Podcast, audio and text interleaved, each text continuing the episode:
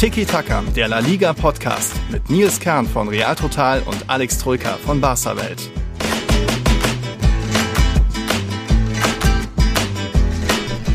Liga nimmt endlich wieder Fahrt auf. 25 Tore sind am dritten Spieltag gefallen. Das sind 2,5 pro Partie. Der höchste Wert natürlich in dieser Saison. Es geht wieder rund. Ja, und da sind die Länderspiele zurück. Juhu. Also auch wieder fast Pause bei Tiki Taka. Wir nehmen natürlich jetzt nochmal auf. Nehmen, schauen auf Jornada Tres, den dritten Spieltag. War ein bisschen was los. Wir haben auch noch Champions League Auslosung für euch und ein bisschen Chaos mit Nationalmannschaften. Also gibt viel zu besprechen. Deadline Day ist am Dienstag. Moin Alex. Moin Nils, Servus. Ja, volle Folge, würde ein äh, bestimmter Podcast-Teilnehmer äh, dazu sagen. Ne? Ja, wirklich, äh, mal wieder sehr, sehr viel passiert in La Liga. Langweilig wird es nie. Sportlich war es diesmal auch. Eher nicht so langweilig in den verschiedenen mhm. Spielen, aber drumherum natürlich sehr, sehr viel Action. Also es gibt wirklich einiges zu besprechen. Mhm, mal gucken, wie groß der Teil Mbappé wird. Wir haben parallel natürlich auch, es ist Montagmittag, äh, Twitter im Auge, ob jetzt zum Beispiel der Kukureya-Transfer fixiert wird. Das dürfte passieren, dass der nach England wechselt. Aber da quatschen wir dann später nach und nach drüber. Äh, wir begrüßen erstmal noch einen neuen Patreon. Wieder mal einen Dominik. Der Vorname kommt jetzt häufiger vor. Diesmal ist es Dominik Fluddy. Der ist sogar ein VIP. Ist dann auch bei unserem Discord-Channel mit dabei. Da geht es ja auch ganz gut drunter und drüber. Und Niklas jubelt bei Wenn Valencia trifft und der Mbappé-Transfer und so weiter. Also da ist ganz gut Action auf unserem Discord-Channel. Wie gesagt, für VIP, für unsere Race und die Super League-Abonnenten, falls das noch wen von euch interessiert. Herzlich willkommen, Dominik. Ähm, ich würde aber sagen, wir fangen erstmal an mit dem generellen Chaos jetzt in La Liga wieder mit den Nationalmannschaften. Ich stand gestern selbst irgendwo an einem Sportplatz, äh, Bayernliga, egal, geschaut. Auf einmal ploppt die Meldung auf. Äh, ich hatte mich so, schon so gefreut. Äh, ich fahre jetzt wieder nach Madrid. Am Samstag ist das Spiel im Bernabeu. Dann am Sonntag hätte ich bei Real Zaragoza vorbeischauen können. Nee, Spieltag verschoben, der vierte Spieltag. Real spielt Sonntag statt Samstag. Hä, was ist da los? Warum wurde das Spiel verschoben? Barca spielt gar nicht gegen Sevilla. Das Spiel wurde wurde verschoben. Ja, das ist der Streit mit den Verbänden. Also der südamerikanische Verband CONMEBOL hat auf einmal entschieden mit der FIFA, dass die Länderspielpause dort noch ein bisschen länger geht. Brasilien, Uruguay zum Beispiel spielen noch am 9. September. Heißt, in Europa ist das dann ja die Nacht auf den 10. September. Heißt, diese Nationalspieler wären dann erst am 11.9. Ja, früh morgens zurück in Spanien. Ja, am 11.9. wäre aber das Spiel gewesen zwischen Real und Celta Vigo. Ich glaube, Celta gegen Barca, äh, Sevilla gegen Barca auch schon. Das ist so nicht möglich. La Liga hat geklagt, aber Sportgerichtshof steht FIFA und CONMEBOL bei. Also die Länderspiele in Uruguay, Brasilien und so weiter müssen über die Bühne gehen. Chaos weiter und deswegen jetzt einige Spiele verschoben und Barca und Sevilla eben nicht, weil Barca spielt am Dienstag gegen Bayern, Sevilla glaube ich auch gegen Salzburg, deswegen können die nicht am Sonntag erst spielen. Es ist wieder mal drunter und drüber oder? Ja, und das bedeutet eben, Barca's nächstes Pflichtspiel ist gegen den FC Bayern München.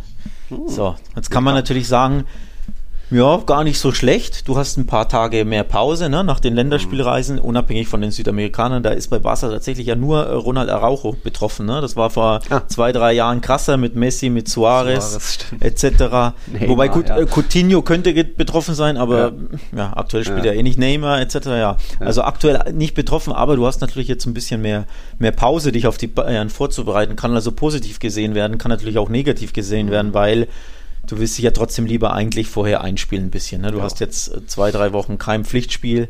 Hast im letzten auch nicht sonderlich berauschend gespielt, um ehrlich zu sein. Darauf mhm. kommen wir später zu sprechen, auf den Sieg gegen Retafe.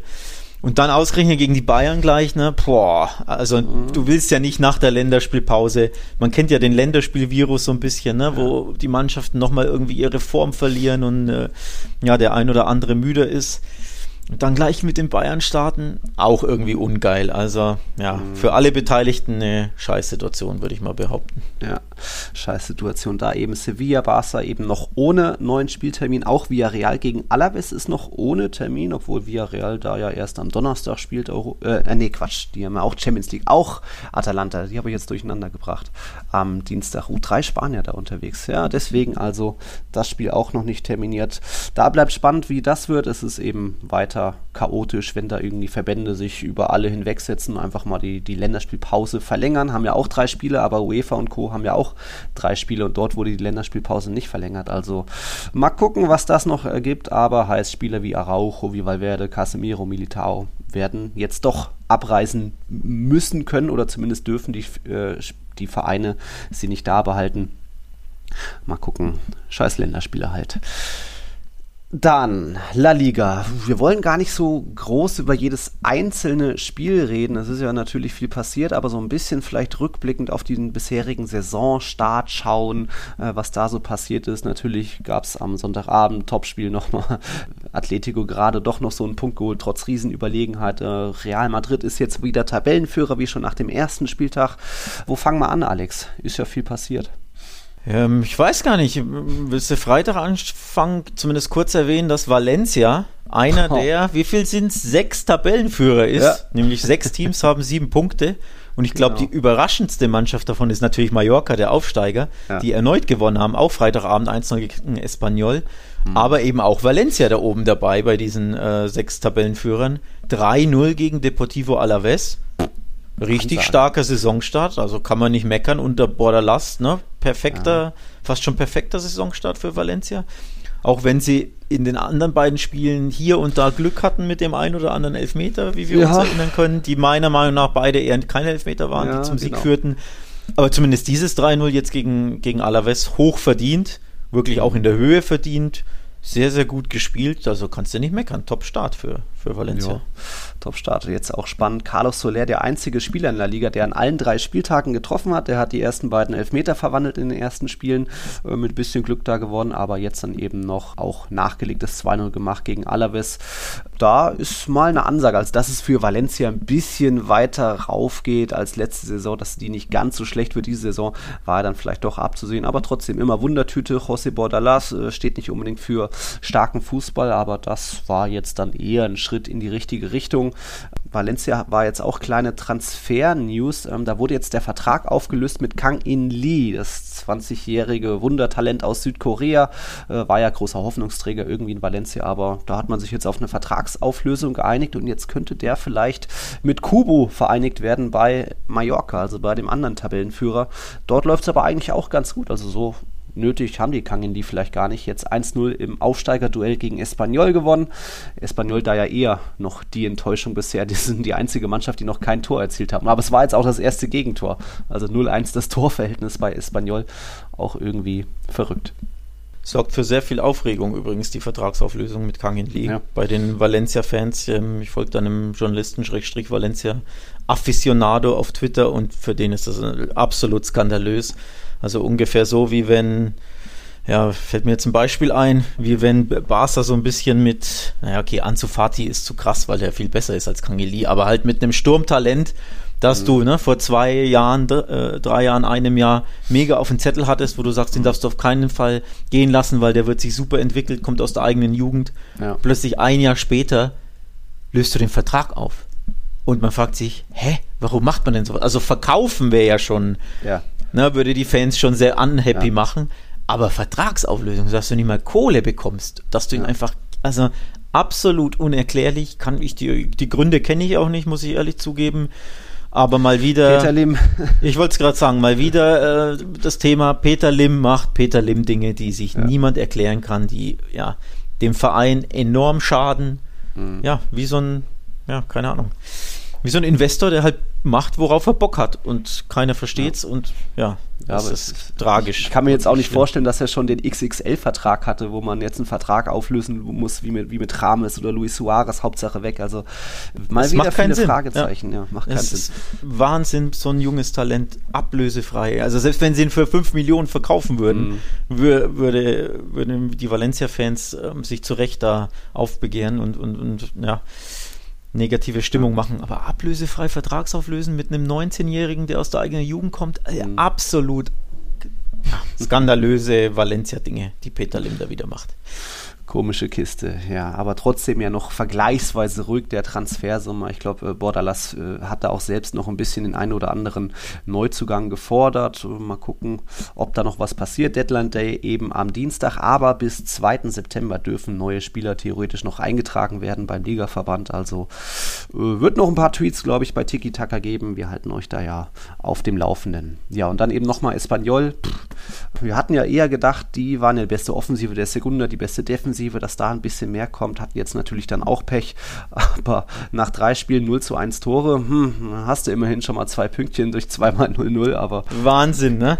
Also unglaublich. Noch kein Tor geschossen in drei Spielen oder auch nur eins kassiert. Also mhm. das Verrückte ist, sie haben ja damit die beste Abwehr zusammen mit Sevilla, Valencia ja. und, und übrigens Mallorca, auch kurios, ne? auch erst ja, gegen ja. Äh, ein Gegentor. Aber dass du noch keins schießt, also absolut minimalistisch und ja, irgendwo auch ja, für mich zumindest ein bisschen enttäuschend. Also, wenn du kein mhm. Tor schießt, ne, dann, dann ist das schon sehr, sehr dürftig. Schon auf jeden Fall. Da haben wir ein bisschen uns mehr erhofft. Dafür aber eben Mallorca, so die positive Überraschung. Fast das Maximum mit sieben Punkten aus drei Partien geholt. Da läuft doch einiges ganz gut. Das gilt wiederum dann nicht für Alaves. Die sind eine der beiden Mannschaften mit null Punkten. Und dann klettern wir doch vielleicht gleich zu der anderen Mannschaft mit null Punkten. Das ist der FC Getafe, die auch viel Pech gehabt. Erster Spieltag ja bei Valencia irgendwie noch den 0-1 Elfmeter kassiert, obwohl sie da eigentlich so, ja, nicht unbedingt die schlechtere Mannschaft waren. Auch gegen Sevilla super spät in der Nachspielzeit das 0-1 kassiert. Da wäre eigentlich auch mehr, ein Punkt auf jeden Fall verdient gewesen. Und jetzt im Camp Nou bist du die Mannschaft mit nominell statistisch mehr Abschlüssen, auch wenn da mehr Fernschüsse dabei waren. Ja, und da auch wieder keinen Punkt aus dem Camp Nou mitgenommen. Das passiert, aber irgendwie, Retafe hätte sich da vielleicht auch ein Pünktchen verdient gehabt. So gut war Barca nicht, oder? Ähm, ich habe tatsächlich vor dem Spiel ähm, mit ähm, Uli Hebel telefoniert, dem, hm. dem Kommentator von ähm, Barca gegen Retafe. Da ein bisschen über äh, Retafe mit ihm gesprochen und habe ihm auch gesagt, der, der Saisonstart ist halt hart. Zu, ähm, Im Mestalla ist ja immer schwer, erst recht im hm. Mestalla unter Borderlass. Das war klar, dass der die anfeuert. Dann haben sie e-, enorm bitter ja verloren und unglücklich, haben ja auch den Pfosten getroffen, waren in Überzahl, also einfach schweres Auswärtsspiel zum Start und danach triffst du auf Sevilla und Barcelona.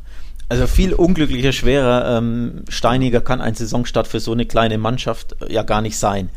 Und unter den Voraussetzungen, ähm, nämlich welche Gegner sie hatten, haben sie es eigentlich spielerisch, fußballerisch ziemlich gut ja. gemacht, fand ich, für ihre Verhältnisse. Also Sevilla, wie du es richtig sagst, muss 0-0 ausgehen und dann mhm. ist, denke ich, Retafe hoch zufrieden. Ja. Da kannst du überhaupt nicht meckern. Im Mestalla verlierst du unglücklich und auch bei Barca hast du dich eigentlich für, nochmal, für Retafe-Verhältnisse ja. gut aus der Affäre äh, gezogen. Also sehr viel besser können dies wahrscheinlich gar nicht spielen. Barca war nicht gut, fand ich. Also wirklich enttäuschend schwach, würde ich sogar sagen, über, über viele Teile. Zumindest in der zweiten Halbzeit, die ja irgendwo immer hängen bleibt. Ne?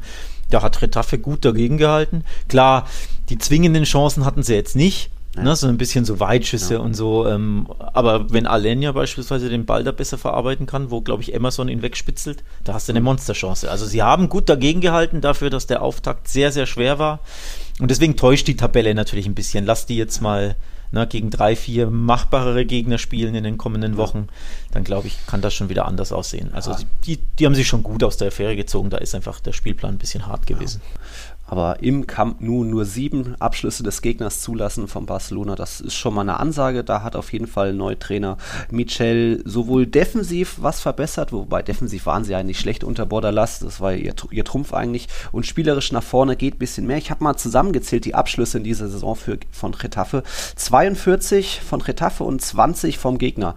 Ja, aber trotzdem ist das Torverhältnis 1 zu 4, also hm, ist ein sehr unglücklicher, undankbarer Start gewesen. Trotzdem haben wir da noch Hoffnung für Retafe, dass es ein bisschen besser wird. Das Spiel vielleicht auch, ja, was heißt attraktiver? Sie haben ja trotzdem nur jetzt ihre 33% Ballbesitz, aber man hat schon gemerkt, da ist ein bisschen mehr.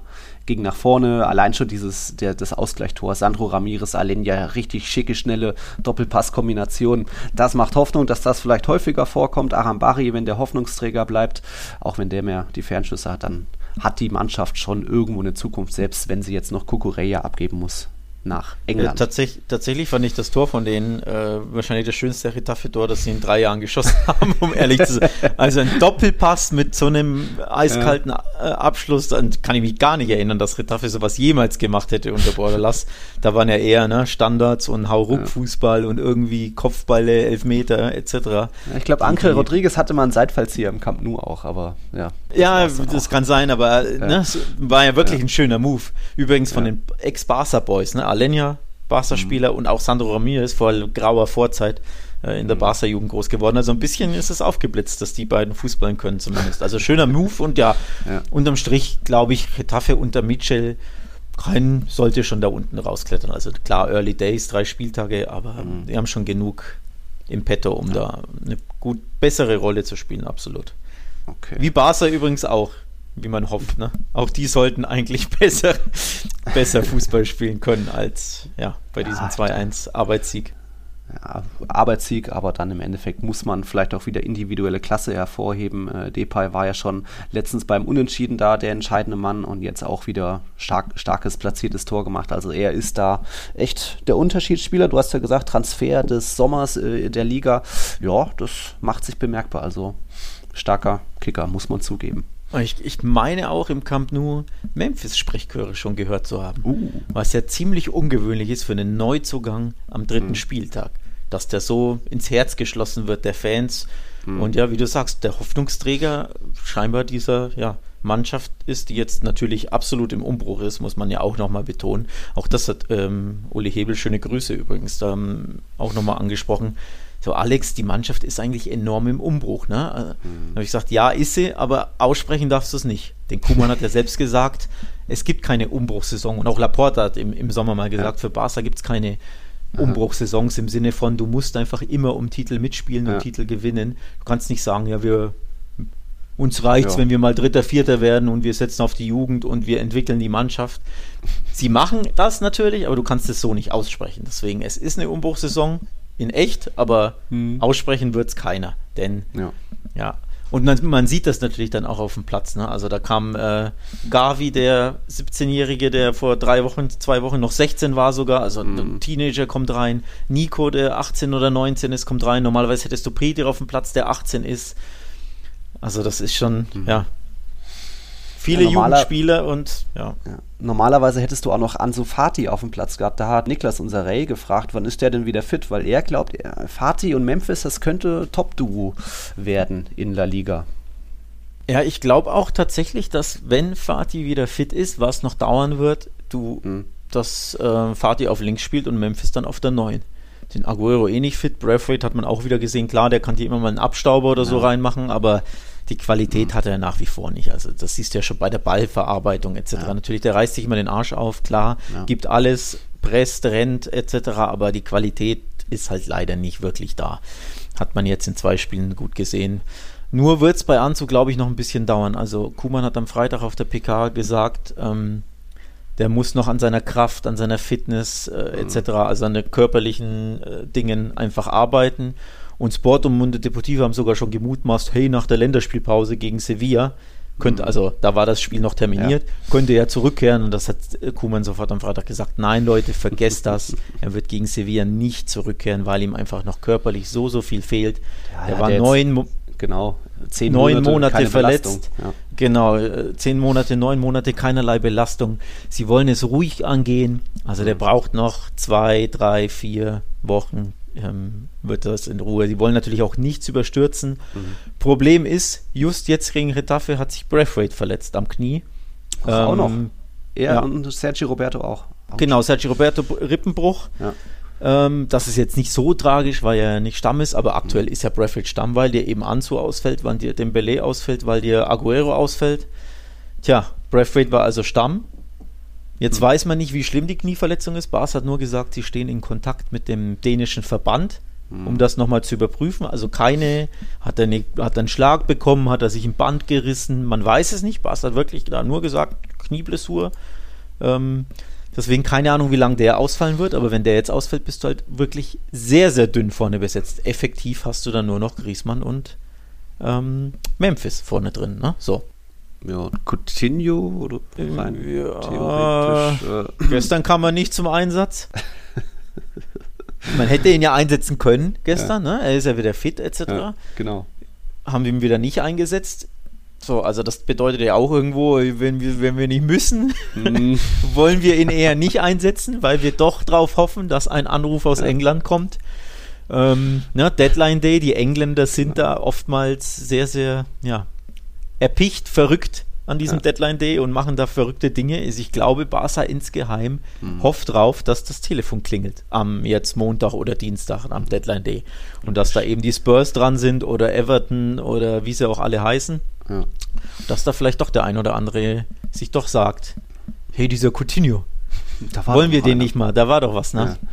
Und das, ich glaube, das ist der Grund, warum sie ihn nicht eingesetzt haben, dass sie sich die Option offen lassen, hey, dass wir den doch noch verkaufen können. Nicht, dass er sich auch noch verletzt, ne? Ja. Der war ja auch acht Monate verletzt. Mhm. Also bei dem willst du ja auch kein Risiko wirklich eingehen. Also ja, vorne ist Barca sehr, sehr dünn besetzt jetzt aktuell. Mhm. Das okay. ist schwierig. Okay, Thema Transfers machen wir später nochmal genauer, auch mit Mbappé und so weiter. Wir bleiben nochmal im Tabellenkeller, hatten ja jetzt Alaves und Retafe und mit einem Pünktchen drüber auf Platz 18 steht Celta Vigo. Auch bisher eigentlich sehr enttäuschender Saisonstart. Jetzt waren sie gegen Bilbao eigentlich die überlegenere Mannschaft, Athletik eigentlich ein eher schlampiges Spiel gemacht, nur jeder zweite Pass kam da zum Mitspieler. Ja, aber dann war es im Endeffekt wieder mal ein Defensivfehler bei Celta Vigo. Äh, Aidu, glaube ich, da hat da den Patzer gemacht. Iñaki Williams den ausgenutzt, nach einer halben Stunde getroffen.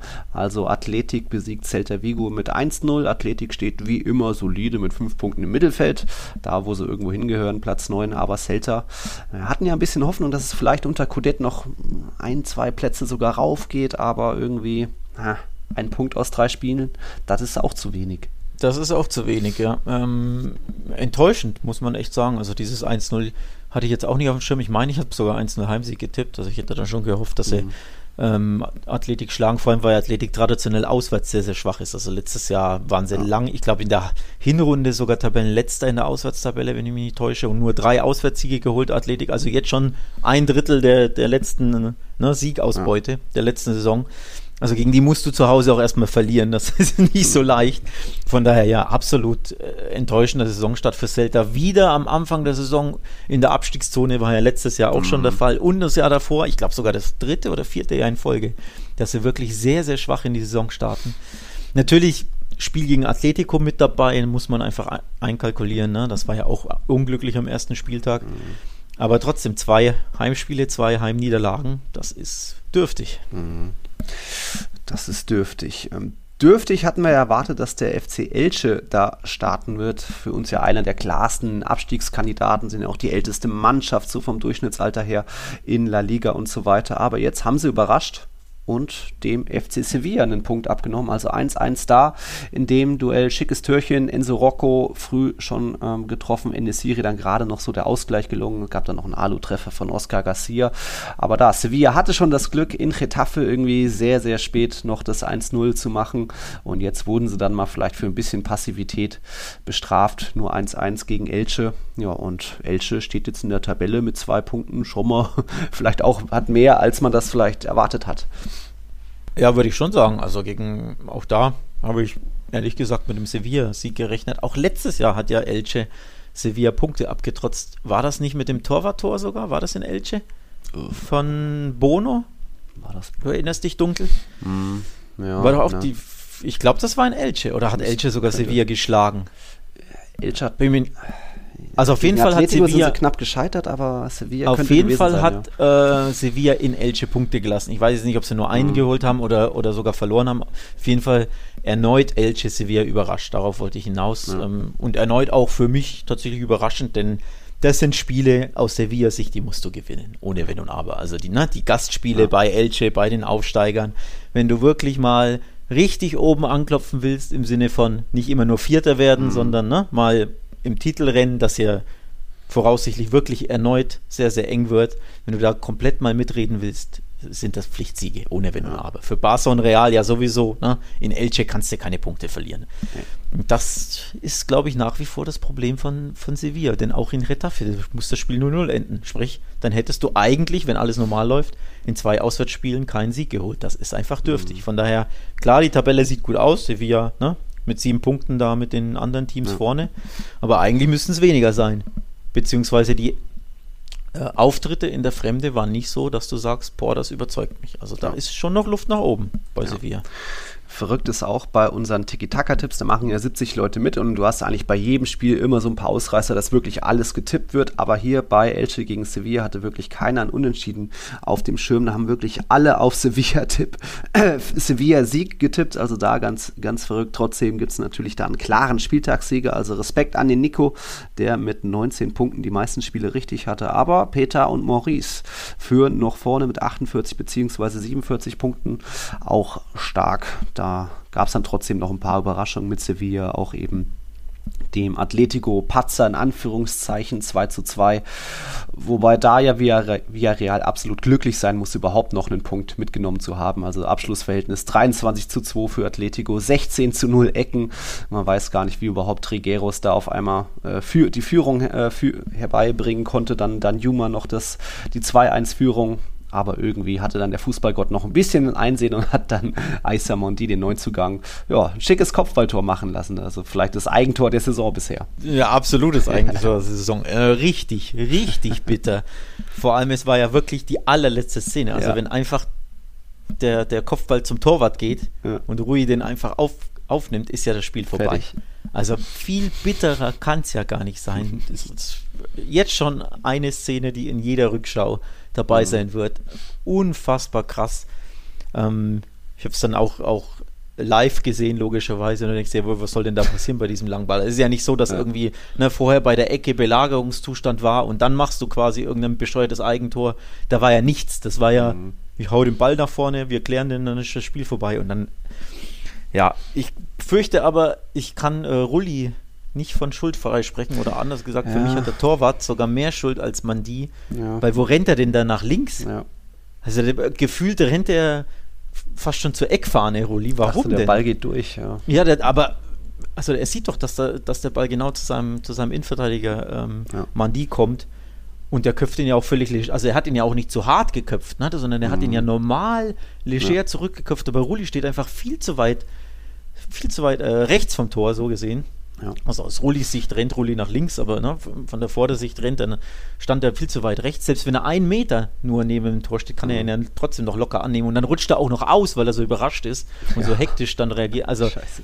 katastrophal scheiße mhm. gelaufen natürlich, aber ich würde wirklich sagen, für mich verhält sich Rulli da, da schlechter. Ja, auch. Aber es ist wieder die Sache wie Petris Eigentor da mit dem Unai Simon-Fehler bei der EM. Wenn du den Ball irgendwie zurückgibst, versuch einfach neben das Tor irgendwie zu setzen, statt irgendwie auf das Tor zu die ziehen. Die Spanier das machen das irgendwie nicht. Das ist in Deutschland eine, eine eiserne Regel, die ja. in jeder Kreisliga, Kreisklasse gebet, äh, runtergebetet wird. Wirklich, jeder weiß das.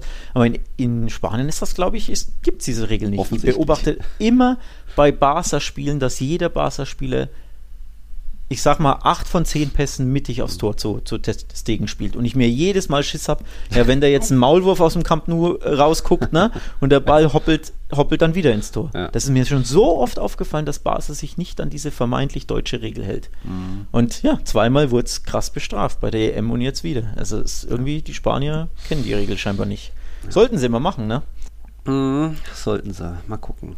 Egal. Keine Mannschaft hat neun Punkte. Atletico ist verpasst, da auch den dritten, Sieg einzufahren, obwohl sie jetzt auch mehr sich ihrer Stammelf nähern. Äh, Luis Suarez gestartet, Trippier gestartet. Und es gab da jetzt auch den Neuzugang, also Matthäus Cunha ist da. Wir hatten ja schon in der letzten Folge thematisiert und auch gesagt, warum das eher ein ja, spannender, also der geht nicht ganz so sinniger Transfer ist. Da gibt es, glaube ich, viel Arbeit für Cholo. Das könnt ihr euch nochmal anhören. Äh, haben wir noch was zu Atleti?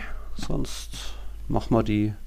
Ja, zwei Heimtore ist ungewöhnlich für Atletico. Und mhm. man muss also das erste ist schön gemacht, dieser schöne Schuss von Trigueros, ne, war ja ein guter Move. Ich meine, Villarreal kann ja Fußball spielen. Naja. Ähm, der Kollege von The Zone, ich weiß nicht mehr, wer es kommentiert hat, hat, hat, mir da ein bisschen zu viel über sie gelästert. Klar, sie waren in dem Spiel nicht gefährlich, aber es ist ja nicht so, dass das eine komplette Gurkentruppe ist, die mhm. nicht Fußball spielen kann. Wenn du den Platz lässt, können die dich schon richtig bitter auskontern und das 1 zu 0 wäre als war schön.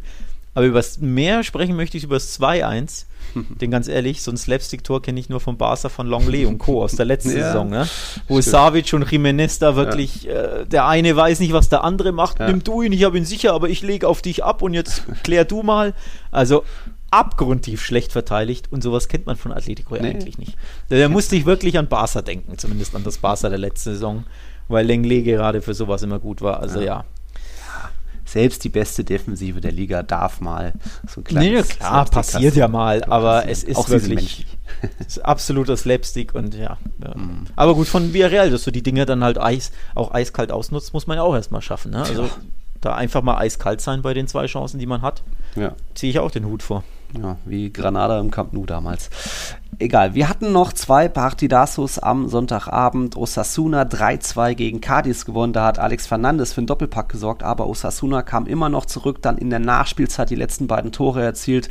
Das war wahnsinnig. Wahnsinnig war auch, wie Rayo Vallecano Granada hergespielt hat. Die hatten ihr erstes Heimspiel, hatten ja bisher auch noch äh, ja, keinen Punkt geholt, Rayo Vallecano, aber auf einmal legen die los, führen schon zur Halbzeit mit 3-0. Am Ende steht es 4-0. Also da fast schon ein Klassenunterschied. Wir hatten ja schon gesagt, für Granada wird schwierig, Trainer gewechselt, also Moreno war, äh, Quatsch, Martinez war ja ein bisschen Identifikationsfigur, auch Janke Herrera fehlt, Soldado fehlt als Topstürmer. Das wird schwierig für Granada. Das war eine, eine Vor, äh, Vorführung fast schon. Vorführung, ja, auf jeden Fall. Also muss ich mal gucken, wie viele hatten denn da auf Heimsieg getippt? Schon, der ein oder andere überraschend schon. Ich glaube, fünf oder Philipp. sechs. Fünf, ja, Peter tatsächlich, der, der die Nummer 1 mit 48 Punkten hat tatsächlich auch auf Rayo getippt. Nee, ich mhm. hatte, ich glaube, ich hatte unentschieden, oder? Ja, ich hatte unentschieden. Also mhm. für mich, für die, für die meisten natürlich überraschend. Ähm, darauf wollte ich eigentlich hinaus. Ne, weil, weil viele sich denken, okay, einen Punkt kann Rayo da mitnehmen, aber der Sieg ist, ist überraschend. Und dann noch in der Höhe on top. Ne? Also wenn ja. sie da irgendwie ein 1-0, 2-1 über die Zeit retten, okay, dann sind nicht so viele Leute überrascht. Mhm. Aber da Granada 4-0 herschießen, schon, schon krass vom Ergebnis her. Zustande kommen trotzdem fand ich ein bisschen glücklich, zumindest in der Halbzeit. Das 1-0 ist abgefälscht, wenn ich mhm. mich richtig erinnere. Also ein bisschen Glück ja, gehabt. Und das 2, ja, leicht, aber abgefälscht ist abgefälscht. Also da hast du ein bisschen Glück bei. Ne? So. Und beim 2-0 fand ich, hatten sie auch Glück. Für mich ist das kein Elfmeter. Also ich finde den Elfmeter zumindest sehr diskutabel, sagen wir es mal so. Ähm, ja, wieder dieses Typ war da gut im Dribbling. Und dann, und dann sucht er den Kontakt und schmeißt sich über die Beine so ein bisschen. Also wieder so ein typischer Spanien-Elfmeter, so nenne ich es jetzt einfach mal. Wo der Stürmer weiß, oh, jetzt kommt gleich der Verteidiger. Ich versuche mich da irgendwie so ein bisschen faulen zu lassen, so nenne ich es mal. Also ich finde, in der Bundesliga mittlerweile, wo ja ein bisschen eine andere Direktive herrscht in der Saison, habe ich zumindest so das Gefühl, wird der eher nicht gepfiffen, mhm. behaupte ich jetzt mal. So, also sprich, ne, gehst du dann schon ein bisschen glücklich, fand ich insgesamt 2-0 in Führung und dann war Granadas Spirit scheinbar direkt gebrochen. Weil hat, Niklas, ja hat Niklas früh, auch ne? geschrieben, unsere von wegen. Auch bei Rayo gegen Granada fiel der Rayo-Stürmer sehr leicht und es gab einen Pfiff. Ja, ich, ich, fand halt, Niklas, den Taker Grüße. ist da nicht so gerade in den Strafraum rein, sondern der hat ja noch diesen Haken geschlagen, so eine 90-Grad-Drehung, so geht's, will so durch die Gasse bei den zwei äh, Verteidigern von Granada und ja, und die haben so das Bein dann eben noch ein bisschen stehen lassen. Mit dieser schnellen Bewegung haben sie nicht gerechnet. Also da war für mich mehr Elfmeter, wie wenn einfach nur einer gerade in den Strafraum geht und irgendwo einen Kontakt am Rücken spürt und hinfällt. Also weil ja, ein bisschen gut, es rausgeht. gibt natürlich Elfmeter, die weniger, noch weniger ja. Elfmeter sind, vor allem in Spanien zuhauf in den letzten Jahren klar. Aber trotzdem für mich, ich hätte ihn glaube ich eher nicht gepfiffen. Sprich, meiner Meinung nach, wenn du ihn gepfiffen bekommst, hattest du auch, hast du auch wieder ein bisschen Glück. Also das ist so der Kontext, finde ich. Ne? Dass dieses frühe 2-0 hat natürlich Granada den kompletten Stecker gezogen. Aber klar, dann hinten raus. Also du darfst dich bei Rayo nicht 4-0 abschießen lassen. Oder generell bei einem Aufsteiger nicht 4-0 abschießen lassen. Ne? Darauf können wir uns ja einigen. Das ist dann wenn, zu wenig. Wenn Granada kassiert, dann sind es schnell mal einige, waren ja vergangene Saison schon die Schießbude der Liga. Äh, wir waren bei Elfmetern. Äh, zwischen Cadiz und Osasuna gab es sogar drei Stück. Äh, da hat dann Kike Garcia hat verwandelt, ich glaube Roberto Torres hat verwandelt, Alex Fernandes auch. das war auch ein lustiges Spiel. Auch nicht immer die 100% klaren Elfmeter, aber speziell dieses Handspiel von, wem war es? War es Falli oder so? Der da einfach noch die Hand irgendwie auf Nasenhöhe hält und sich dann wundert, dass es da den Pfiff gibt hat da einfach nichts zu suchen, die Hand im Strafraum. Ich, bin, ich bin gespannt, ob wir uns einig sind. Ich finde zwei der, also drei Handelfmeter eh schon krass, ne? Ja, Auch wieder, ja. könnte man fast schon sagen, typisch Spanien. Da gibt es einfach wieder drei Handelfmeter. Wenn man sich die Dinge ansieht, ich habe sie mir heute extra nochmal vom Podcast angesehen. Zwei davon finde ich komplett richtig, die hätte ich auch gegeben. Hm. Einen einer ist eine Fehlentscheidung. Und zwar der zweite. Der zweite. Also der, der Elfmeter für Cardis, Für der Cardis, ja. zweite Elfmeter im Spiel, ist für mich eine komplette Fehlentscheidung unter den aktuellen Richtlinien. Hm. Weil der Stürmer, oder der, nicht der Stürmer, der, sorry, der, der, der Abwehrspieler will im Rückwärtslaufen den Ball köpfen, springt drunter hindurch, ist, steht in der Luft, logischerweise hast du die Arme natürlich ein bisschen abgewinkelt, du, bist ja, du machst ja die Sprungbewegung Ja. und wird aus drei Zentimetern angeköpft, während er ja den Ball in seinem Rücken hat, in der Luft. Also er sieht nicht, wo der Ball ist. Da haben wir wieder dieses Thema. Du hast, du willst, du springst, natürlich benutzt du die Arme und dann wirst du angeköpft. Und dieses aus drei Zentimetern anköpfen in einer natürlichen Abwehrbewegung, weil es war eine natürliche Handbewegung, wenn du mitten in der Luft stehst, ne? Du nimmst dir ja Schwung. Wenn du da angeköpft wirst, das ist kein Elfmeter mehr. In der Bundesliga ist das kein Elfmeter. Ja. So, also für mich wirklich eine komplette Fehlentscheidung, muss ich echt sagen. Natürlich hart immer sowas äh, ne, in Realgeschwindigkeit, Mhm. aber dafür haben wir ja den VAR, dann schaust dir an und dann siehst du, dass der Verteidiger gar nichts machen kann. Der weiß nicht, wie, geschie wie ihm geschieht und dann wird er wieder angeköpft. So. Mhm. Aber die anderen beiden fand ich korrekt.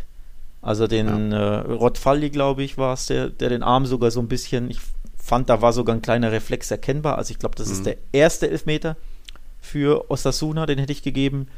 Und den letzten hätte ich auch gegeben, weil da hat er den, den Ja, genau. Arm ja so oben auf, auf, auf Kopfhöhe, ne? Also Ja. ähm, Und, der zieht ihn beschwert auch sich raus. dann noch. Äh, Also, wie gesagt, den ersten hätte ich gegeben, den letzten auch, Ja. finde ich korrekt. Auch wenn es immer bitter ist, wenn du in der 90. einen Elfmeter gegen dich kriegst, ne? Mhm. Klar. Aber die waren, fand ich korrekt, aber der, der zweite, der war sehr, sehr falsch. Also ja. Und da ist dann Cadiz bisschen auseinandergefallen. Dann gab es noch die Ecke und dann noch David Garcia Kopfball in der 94. Minute. Der Elfmeter vorher war schon in der 91. Also da Drama pur. Das könnt ihr euch gerne nochmal die Zone-Highlights anschauen, weil das hat sich gelohnt. Man sieht ja nicht oft so einen Doppelpack auch von Alex Fernandes, dem Bruder von Nacho. Aber dass es dann nicht reicht, bitter für Cadiz. Aber auch da haben wir ja gesagt, das System ist so ein bisschen entschlüsselt vielleicht mit ihr minimalistischer Fußball. Sie hatten wieder nur 27% Ballbesitz, auch da nur 58%ige Passquote. Das ist kein guter Fußball. Sieben Abschlüsse. Und letztes Jahr hatten sie das Glück und dann eben gegen Barca, gegen Real gepunktet und so weiter, speziell in der Hinrunde. Aber jetzt eben kassieren sie dann noch zwei, zwei Gegentore in der Nachspielzeit. Hm? Willkommen in La Liga. Übrigens auch bitter für sehr, sehr viele äh, User bei unserem Kicktipp-Spiel. ich glaube, 50 von 70 Leute hatten bei dem Spiel unentschieden. Jo. Unter anderem du und ich. Ja, ja. Ähm, die ersten vier in der Tabelle hatten auch unentschieden. Also wirklich, fast jeder hatte 0-0 oder, oder 1-1. Und dann ja, geprägt von den 95.. bisherigen Spieltagen. Ja, völlig, 0-0, das ist ja auch der 1-0, absolut richtige Tipp bei dem Spiel. Also wer da nicht unentschieden tippt, der ist ja verrückt. Ja, ja, Aber, ich sehe ja, nur den Maurice, der hatte 1-0 getippt für Cadiz. ja klar, im Nachhinein Argon zum Beispiel mit seinem 2-1 alles richtig gemacht. Niklas ja, ja. auch alles richtig gemacht, klar. Ähm, oder das Gute hat auch 1-0, aber ganz ehrlich, in der 97. das ist schon für alle anderen sehr bitter, die da Remis hatten. Also ja. Ja, heftig. Dann bleibt noch, äh, ja, hätte auch ein Partidaso werden können oder sollen, zumindest, dass da ein paar Tore fallen, aber irgendwie hat mich Betis dann doch enttäuscht. Äh, Ja, uah, Alex geht schon. Pellegrini hatte gemeckert von wegen La Liga, viele Spielunterbrechungen, wenig Fußball, aber seine Mannschaft hat da jetzt nicht unbedingt was dagegen gemacht, obwohl man ja top aufgestellt war mit Fekir und Canales, also zwei überragende Spieler. Das war überschaubar und Real dann auch eben Arbeitssieg, äh, am Ende dann auch verdient. Natürlich noch ein Golasso von Carvajal, da die Flanke so direkt abzunehmen. Schon stark. Ich war von zwei Spielen an dem Wochenende enttäuscht. Es ging tatsächlich los mit dem äh, Realspiel bei Betis und auch das Barca-Spiel gegen Getafe. Mhm. Beide Spiele, da habe ich mir wirklich mehr Ja. erhofft. Ähm, ich fand das schwach. Also von beiden Mannschaften. Ich will jetzt nicht auf eine ne, draufhauen, also nicht auf Real, Real jetzt Monster Mhm. kritisieren, weil Barca war genauso scheiße, ne? das nicht falsch verstehen. Aber insgesamt von diesem Spiel habe ich mir wirklich so viel mehr erhofft. Klar, Real Madrid dann ne, Pflicht erfüllt. Mhm. Auswärtssieg in Benito Villamarin nimmt, man, äh, Villamarin nimmt man immer mit. Klar, wichtige drei Punkte, schwere drei Punkte in dem Stadion. Aber das Fußballspiel war schon von beiden Mannschaften sehr enttäuschend, die so viel besser Fußball spielen können. Also ich hatte das Gefühl, beide spielten mit Handbremse. Wirklich wie so ein, jo, guck mal mal, wohin wir kommen. So ein bisschen, also ja, einfach enttäuschend. Beide könnten gut Fußball spielen. Du hast auch bei in, in Phasen gesehen, dass Betis eine gute Fußballmannschaft ist, wo der Ball gut laufen kann. Aber irgendwie haben die sich nicht so viel zugetraut. So, die hatten zu viel Respekt, fand ich, vor Real. Und Real hast du auch gemerkt, boah, gegen Betis wollen wir nicht zu viel angreifen, weil die können so gut Fußball spielen, wir wollen jetzt auch nicht zu viel riskieren und dann irgendwie ausgekontert werden oder hinten Lücken lassen. Also beide hatten, fand ich, viel Respekt voreinander und so plätscherte es vor sich hin. Ja, und dann natürlich klar, dieses schöne Golasso von Cavajal machte dann den Unterschied, aber ganz ehrlich, eine Sekunde vorher hätte ich jetzt fast gesagt, im, im Angriff davor, Ja. ähm, hat, Hat Diabetes Juanmi die, ver ver verkackt gegen genau, Miguel die Gutierrez, Monster ja. 2 gegen 1 Chance, wo Juanmi unfassbar kläglich äh, agiert. Also da muss das 1-0 für Betis fallen. So, und dann haben wir ein anderes Spiel, ne? Ja, dann hätte das nochmal anders ausgehen können. Aber du hast es gesagt, es ist eines der schwierigsten Stadien, wenn Fans drin sind. Real Madrid hatte irgendwie sieben oder acht Spieler haben gefehlt. Also ja nicht nur Nacho in der Innenverteidigung, dass die Abwehr umgestellt werden musste. Äh, Luca Toni fehlen immer noch, von dem her ist so drei Punkte alles in Ordnung. Luca Toni war doch ein, ein Stürmer bei Bayern. Ja, Luca Modric und Toni Kroos, das, das du ist ja der schöne Name. Äh, von dem her ist alles in Ordnung. Selbst Niklas hat geschrieben, äh, es macht endlich wieder Spaß, Real zu sehen. Es ist spielerisch attraktiver, kein starres Positionsspiel mit Flanken mehr. Hinten noch sehr löch löchrig und da stimme ich schon auch zu. Das war immer noch äh, vorsichtig äh, jetzt gegen Betis. Es hat im letzten Drittel speziell so diese Durchschlagskraft gefehlt, weil auch Bale irgendwie, er ist so der Zuspieler, aber hat sich trotzdem versteckt. Äh, Deswegen war jetzt nicht viel Kontakte im gegnerischen Strafraum, aber trotzdem, es läuft schon ein bisschen flüssiger der Ball nach vorne. Es kommen mehr Dribblings auch an von dem Vinicius. Die Kombinationen zwischen äh, Benzema und auch Alaba oder auch mit Hazard sehen schon ganz gut aus, dass da viel Direktes, viel Schnelles dabei ist. Aber auch das ist immer noch erst nur ein, zwei, drei kleine Schritte weiter von Sidans System und Strategie weg. Da ist immer noch viel Luft nach oben, aber ja, es macht wieder Spaß. Ich hatte mir ja sogar noch das Spiel, das 3-3 gegen Levante nochmal angeschaut, die Wiederholung, weil es da so abging. Und jetzt gegen Betis, das schaue ich mir nicht nochmal an, aber ja, es, ich kann damit leben mit so einem 1-0-Arbeitssieg bei Betis. Ähm, bestätigt übrigens meine Annahme vor der Saison in der großen Vorschau. Wir werden ein sehr, sehr enges Meisterschaftsrennen haben. Ähm, jetzt, wo ich, wo drei Spieltage rum sind und wenn man auf die vier Top-Favoriten, nämlich Real, Sevilla, Barca und Atletico guckt, klar, Sevilla ein bisschen drunter wahrscheinlich, aber na, trotzdem, letztes Jahr waren die ja, ja äh, bis zum, was war es, Ja. 35., 34. Spieltag ziemlich auf Augenhöhe Genau. zumindest hinten raus, wenn man auf die jetzt blickt, jeder Verein hat seine Probleme, keiner überzeugt so wirklich. Jeder hat natürlich immer die Möglichkeit, jedes Spiel zu gewinnen an jedem Spieltag, aber trotzdem überzeugend war keiner bisher. Passen natürlich Tabelle, ne, dass alle vier, äh, sieben Punkte haben, passt ins Bild. Ich glaube, wir werden wirklich einen sehr, sehr engen Meisterschaftskampf haben, in der sich keine Mannschaft absetzen kann, weil es diese Übermannschaft in Spanien nicht gibt. Barca, Ja, Probleme ohne Ende, haben wir eh schon thematisiert. Atletico ne, mit Ach und Krach gewonnen bei Celta. Zu Hause auch nicht überzeugt im äh, letzten Spiel. Ich weiß schon gar nicht mehr, gegen wen es war. Zu Hause, was Elche? Ja, ne, dieses 1-0. Ja. Also da wieder typisch mit Ach und Krach und jetzt eigentlich verlieren sie das Spiel sogar. Im Unentschieden Mhm. musst du ja dann hochglücklich sein. Sevilla zweimal nicht, nicht überzeugt. Real hat mich jetzt auch nicht unbedingt überzeugt, zumindest ne, 3-3 in, in Levante auch nicht so prickelnd. Also alle Top-Teams haben Probleme.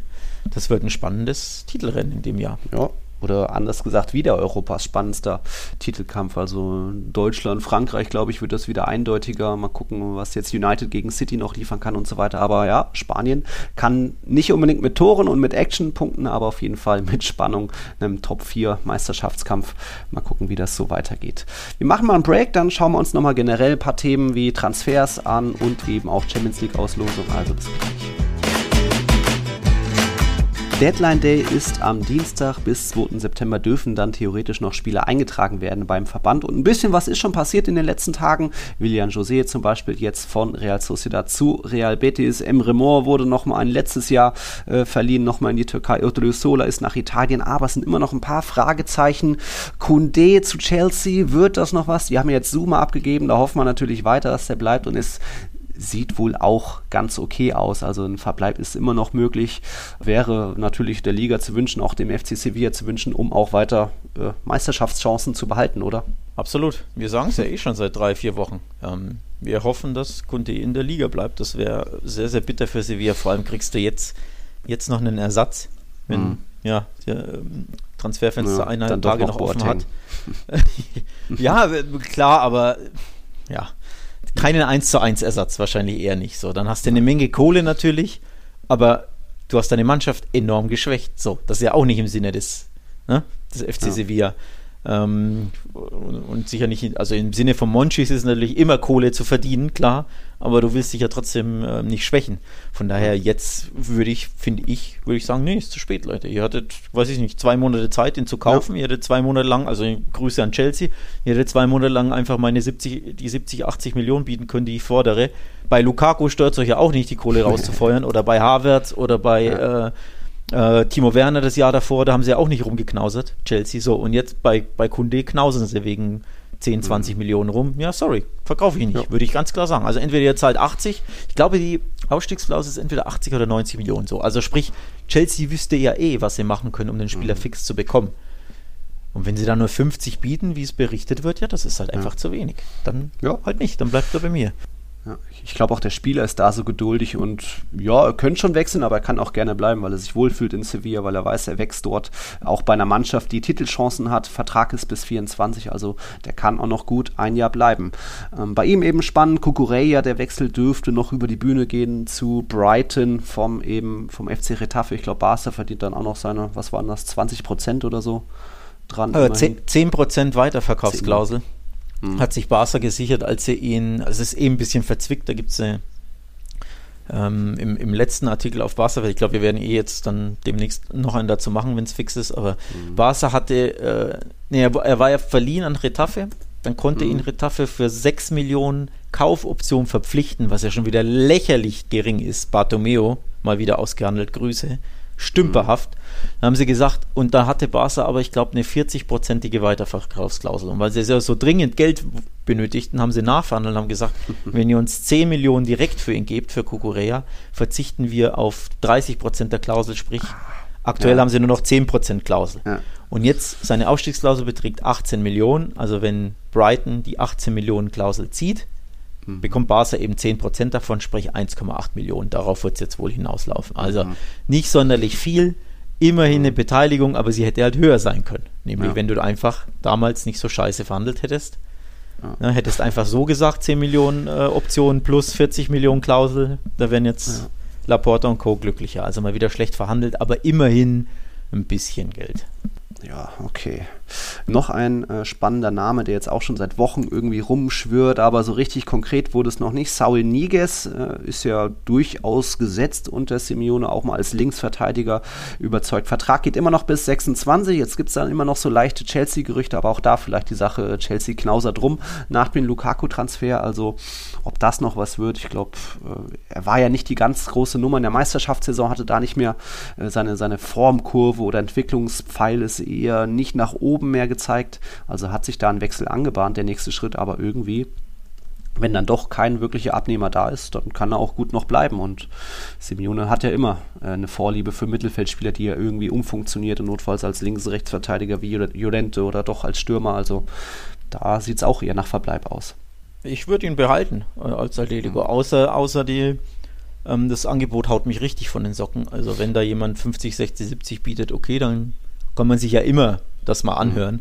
Aber ich glaube nicht, dass Saul wechseln will grundsätzlich. Also ich, ich habe jetzt nicht persönlich mit ihm gesprochen, aber das ist halt mein, mein Gefühl, weil ich meine, der hat ein halbes Atletico-Tattoo auf dem Arm, ne? So. Also der lebt und liebt den Verein schon sehr. Mhm. Deswegen glaube ich nicht, dass er, dass er da unbedingt weg will. Und Atletico würde sich, glaube ich, das anhören, aber auch nur, wenn das Angebot stimmt. Ja. War es das Angebot, stimmte zum Beispiel nicht, wenn man den Berichten glauben darf, ne? dieser Griesmann-Saul-Tausch, mhm. wo Barca noch Kohle wollte on top. Hat Atletico auch gesagt, nee, wollen wir nicht, machen wir nicht. Von daher glaube ich, dass er, dass er bleiben wird. Mhm. Ja, und dann bei Barca, um Titi, Coutinho, Pjanic, Braithwaite vielleicht sogar, wer wird da noch abgegeben? Äh, was ist da möglich? Ich glaube ähm, Pjanic, weil der stand jetzt nicht im Kader erneut, oder mhm. im Kader schon, aber wieder keine Sekunde gespielt an den ersten drei Spieltagen. Also es ist ja ganz mhm. eindeutig, warum der da nicht spielt, ne? damit er sich ja. ja. nicht verletzt und weil er überhaupt in den Plänen wirklich gar keine Rolle spielt. Also ja. Kuman setzt ja wirklich lieber einen 16-Jährigen ein, statt Pjanic, der ein gestandener, erfahrener Spieler ist. Also ja. gibt ja wenig Argumente zu sagen, ja, der 16-Jährige ist jetzt wirklich besser, sei mal dahingestellt. Also sprich, da ist ganz klar, er will ihm auch zeigen, du wirst bei mir nicht eingesetzt werden, wenn du bleibst. Das ist auch ein klarer Fingerzeig mhm. vom Verein. Plus natürlich, ne, man will kein Risiko eingehen. Also ich glaube, Pjanic wäre verrückt, wenn er nicht selbst alles unternimmt, um wechseln zu können. Ja. Ob es klappt, ja, hängt natürlich davon ab, was bieten die anderen Vereine. ähm, weil er so viel Geld verdient. Also ich glaube 12 oder 14 oder so ähm, brutto mhm. verdient er im Jahr. Das ist halt so, so viel Geld für die Florenz und, und Latios dieser Welt, die wahrscheinlich mhm. interessiert werden. Auch Juve knausert ja rum, klar, die sparen jetzt ein bisschen Gehalt, weil Ronaldo weg ist. Mhm. Ähm, aber ich glaube, da wird noch was, da muss was passieren. Pjanic wird ja nicht auf der Tribüne sitzen wollen ein Jahr lang. Also ja. das wäre Wahnsinn. Braithwaite wird nicht wechseln, bin ich mir sicher, weil er einfach nicht wechseln will und weil er mhm. weiß, er kriegt genug Spielzeit, weil einfach ja. ne, Dembele und Co. immer verletzt sind. ähm, Ricky Puig hat auch wieder keine Sekunde gespielt. Auf den sitzt Kuhmann erneut nicht. Hat er wieder mhm. zwei, dreimal äh, angedeutet, aber Ricky möchte halt auf keinen Fall weg. Ähm, genau, und ansonsten ist der letzte im Bunde, oder nicht ganz ja, um der letzte, Titi, aber Coutinho. um Titi, Coutinho und Collado. Collado, glaube ich, wird merken, boah, ich komme wieder nicht zum Einsatz, stand wieder nicht im Kader. Mhm. Um Titi will halt unbedingt bleiben. Warum ja, auch immer. Auch gutes Gehalt, ja. Richtig, zu, gut, so, zu, gutes Gehalt wurde übrigens brutal ausgepfiffen. er hat sich gestern gegen Hetafe warm gemacht, weil, ja, ja. weil er der dritte Innenverteidiger im Kader war. Das Camp ja. Nou hat ihn ausgepfiffen. Richtig krass. Das ist schon heftig. Also finde ich auch falsch, muss heftig, ich ehrlich sagen. Ähm, klar, die Fans sagen sich hier, oder die Schlussfolgerung im, im, Kopf der Fans ist, wegen dir muss der Messi gehen, ne? weil du nicht weg willst, mhm. konnten wir kein Geld sparen, dadurch konnten wir ne, Messi nicht mhm. behalten. Ob die Gleichung jetzt stimmt, sei dahingestellt, aber du pfeifst trotzdem keinen eigenen Spieler aus. Ne? Grüße an Gareth Bale und die Madridistas. Mhm. Das macht man nicht. Das schadet dem Verein, das schadet dem Spieler. Das, das macht man, man pfeift nicht seinen eigenen Spieler aus. Das, ja. das geht einfach nicht. Man kann sich mal beschweren, wenn man Grottenfehlbar spielt, ne, dann flucht man. Und wenn dann 20.000 fluchen, ist das auch laut, das ist ja okay. Aber du pfeifst den nicht aus. Das macht man einfach nicht. Ja. Aber ich glaube, Umtiti wird bleiben, weil er einfach nicht weg will oder zumindest nicht weg will zu ja, den Nizzas und, und Marseilles mhm. und Lyons dieser Welt. Ich glaube, der will halt einfach Kohle verdienen plus Champions League spielen und das können ihm die meisten nicht bieten. Ja. Ja, und Coutinho, mal gucken, ob da ein verzweifelter Anruf auf, aus England kommt. ähm. Ja, das, das ist ja ein bisschen auch Barca's Problem. Man weiß ja, Barca muss irgendwo noch Kohle einnehmen und noch den einen oder anderen Spieler verkaufen. Also können Vereine auch warten, weil die, so ein Coutinho um Titi müssen eh weg. Warum nicht am Deadline Day anfragen von wegen, hey, kriegt man ihn geschenkt. So wie Suarez auch schon verschenkt wurde, wie Rames verschenkt wurde. Einfach nur, um sich das Gehalt zu sparen, damit da andere Vereine gar keine Ablöse vielleicht mehr, mehr zahlen. Also ich glaube, Dienstag könnte wild werden, speziell bei Barca-Welt aber bei Real Total ja auch noch. Ja, ansonsten La Liga, mal gucken, ob Luc de Jong noch irgendwie Lust hat zu wechseln. Der ist jetzt auch nur noch irgendwie Mittelstürmer Nummer 4 oder 5 beim FC Sevilla. Da ist es, glaube ich, noch ziemlich ruhig, dass Boateng kommt. Ist auch sehr ruhig geworden. Und dann ist Ein, die große Einen haben wir sogar vergessen bei Barca. Ilaik Moriba. Da geht es oh, ja noch drunter und drüber. Ähm, Bundesliga. Richtig, das sind die letzten Berichte, dass die Spurs ihn wollen und die Spurs sollen Barca sogar ein richtig gutes Angebot gemacht haben aus Barca Sicht, nämlich 15 Millionen plus 5 variabel. Sprich, Barca hätte dann voraussichtlich die 20, also 15 safe direkt und ne, ja. kannst insgesamt 20 einnehmen. Ich glaube, Barca wäre auch hochzufrieden mit dem Angebot, mhm. würde das wirklich direkt annehmen. Ja. Aber Moriba soll wohl den Spurs kommuniziert haben, ich will nach Leipzig. so, warum man das will, ich, ich, will eigentlich gar nicht ja. selbst darauf eingehen. Ich habe da viel zu gelesen. Angeblich gibt es von der Berateragentur eine Abmachung mit Leipzig. Ja. Und die Berateragentur hat da verdient dann noch mehr Kohle, wenn sie zu Leipzig gehen, weil sie irgendwie einen Vorschuss bekommen haben oder sie haben mhm. irgendwie. Also es sind finanzielle Gründe auf jeden Fall, spielen ja. da die Rolle 1, 2 und 3. So. Und warum der Spieler da unbedingt hin will, also warum er kein Veto ähm, mhm einreicht im Sinne von, ja, schön, dass ihr mich zu Leipzig äh, bringen wollt, aber nö, ich will lieber in die, sagen wir mal, Premier League, ne? Ich möchte einfach lieber zu den mhm. Spurs. Das weiß ich nicht. Angeblich hat er auch schon Kohle für, äh, bekommen. Also sprich, sich committed, dass er zu Leipzig geht, dafür irgendwie einen Vorschuss bekommen oder so. Also wirklich komische Dinge hinter den Kulissen zwischen Berateragentur und Ilaix Moribas ähm, Familie oder dem mhm. Spieler und dem Vater, dass da einfach Kohle geflossen ist, man sich committed hat und deswegen soll es unbedingt zu Leipzig gehen und Leipzig knausert halt, ne? Die wollen nicht, die aufgerufenen 15 bis 20 wollen die nicht zahlen. So. Mhm. Jetzt bekommen sie aber voraussichtlich für Sabitzer ja 15 von den Bayern. Ja, die könnten sehr reinvestieren, ne? Ja. Also da wird, glaube ich, wirklich jetzt noch in den eineinhalb, zwei Tagen einiges ja. passieren, denn okay. Ilaix Moriba kann nicht ein Jahr auf der Tribüne sitzen als 18-Jähriger. Ja. Das geht gar nicht. Also selbst um Titi und Pjanic sollten das nicht machen, aber gut, die sind halt, ne? Denen ist durch. die Spielzeit halt nicht so wichtig, die sind durch ein bisschen, ja. Aber ein 18-Jähriger muss spielen. Also ah. da, da, muss auch der Spieler sagen, ey, Leipzig, come on, bietet halt die paar Millionen mehr. Ich möchte jetzt zu euch. Also ich glaube, da wird noch was passieren. Ja, und dann bleibt noch ein großer Name. Kommt es denn zum großen Transfer zwischen Paris und Madrid? Ici in Madrid, äh, ich, ich sag nicht, es ist noch nichts äh, entschieden, noch nichts durch. Äh, es ist immer noch weiter alles möglich und Kilian Mbappé, ich glaube einerseits noch dran, weil nun mal Paris ja selbst die Tür geöffnet hat und bestätigt hat, ja, es gibt das Angebot und Mbappé will nicht verlängern und so weiter. Aber die sind halt doch irgendwie auch so stur und dickköpfig und behalten ihn und ich meine, es ist es wäre blöd von ihnen, diese 180 Millionen für einen Spieler, der bald äh, ablösefrei ist, nicht anzunehmen. Aber wie ich wiederum immer sage, mir fehlt noch das Zeichen vom Spieler, dass er wirklich jetzt wechseln will. Und da hat eben auch nach dem Spiel kam da jetzt nichts, dass sich vielleicht Mbappé mal geäußert hatten, von wegen, ja, er würde gern wechseln oder was auch immer. Also Beide Vereine sind in Position in diesem Schachspiel. Real und PSG haben ihre Stellung klar gemacht. Die wollen beide den Spieler aber jetzt ist der Spieler vielleicht mal am Zug, aber da kommt einfach noch nichts. Also es ist noch nichts verloren, noch nichts durch, aber ich glaube, es wird schon echt noch schwierig, dass Real da durchkommt, weil PSG einfach nicht auf die Kohle angewiesen ist. Und wenn dann der Spieler keinen Druck macht, hm, was meinst du?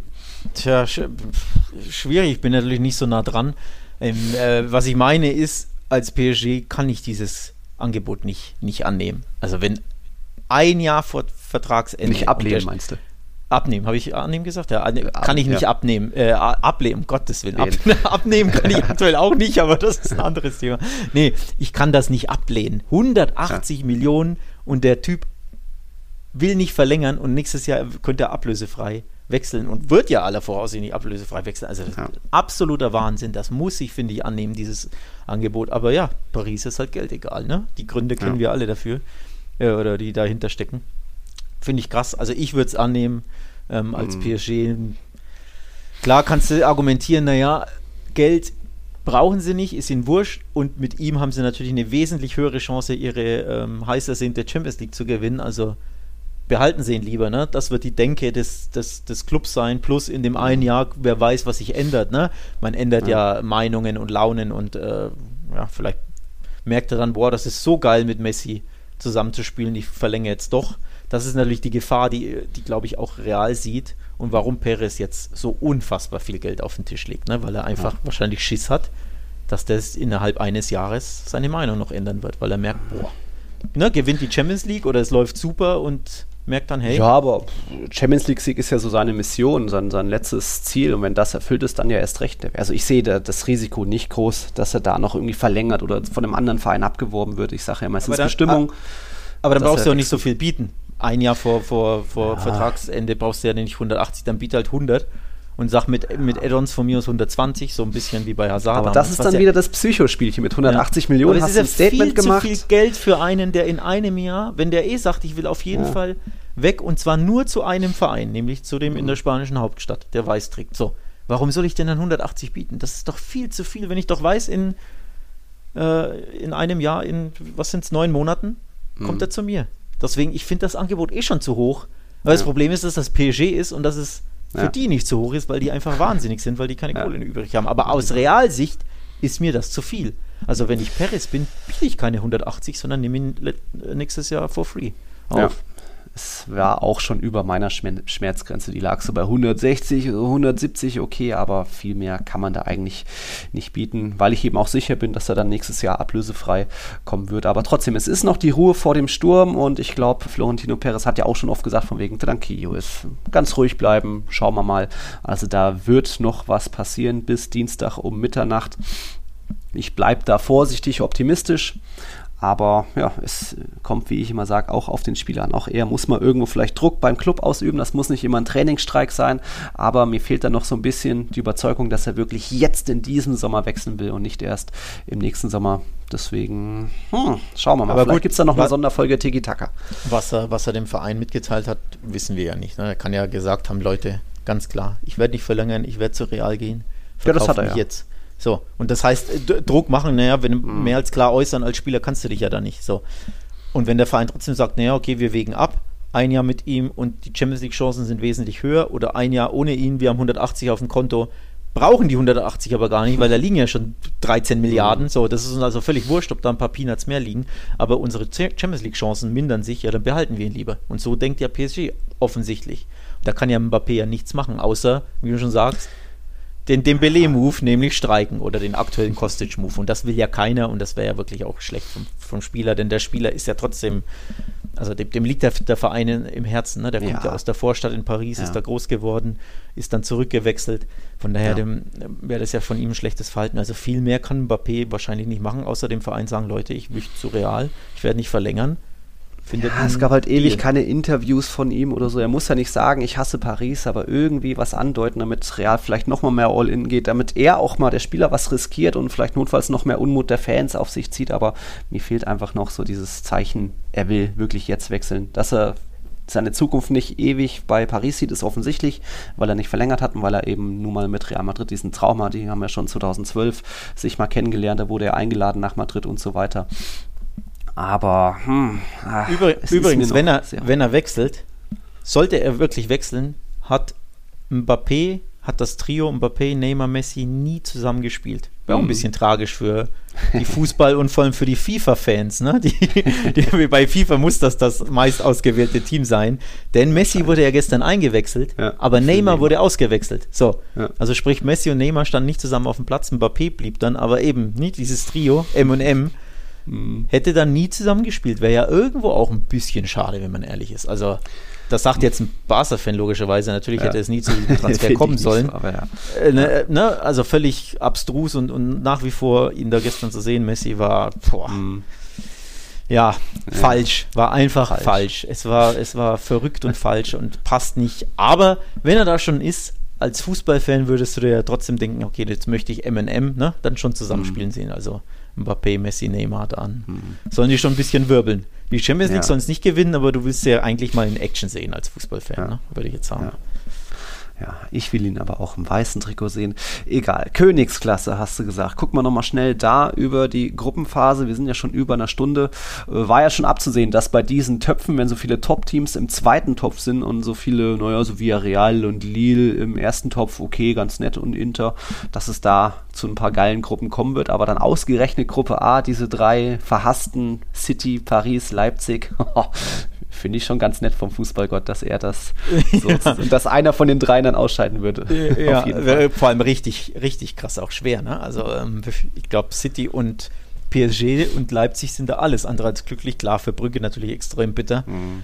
Aber ja, City wird sich das auch anders ausgemalt haben. Also das ist eine ja. brutal, brutal schwere Gruppe. ähm, muss man echt sagen. Ja, aber der Fußballgott hatte da einen gewisses, gewissen Sinn für Ironie und hm. Mit Augenzwinkern hat er, hat er die Lose ja. so ge gelegt. Finde ich witzig tatsächlich. Ähm, ja. Man gönnt es den drei halt auch, ne? Die okay. jetzt nicht die Vereine sind, die Fußballromantiker und Nostalgiker so in ihr Herz geschlossen haben. Ja, man so weiß warum.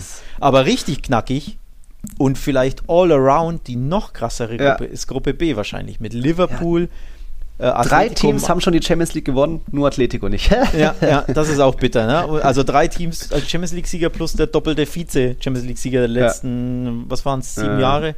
14 und 16.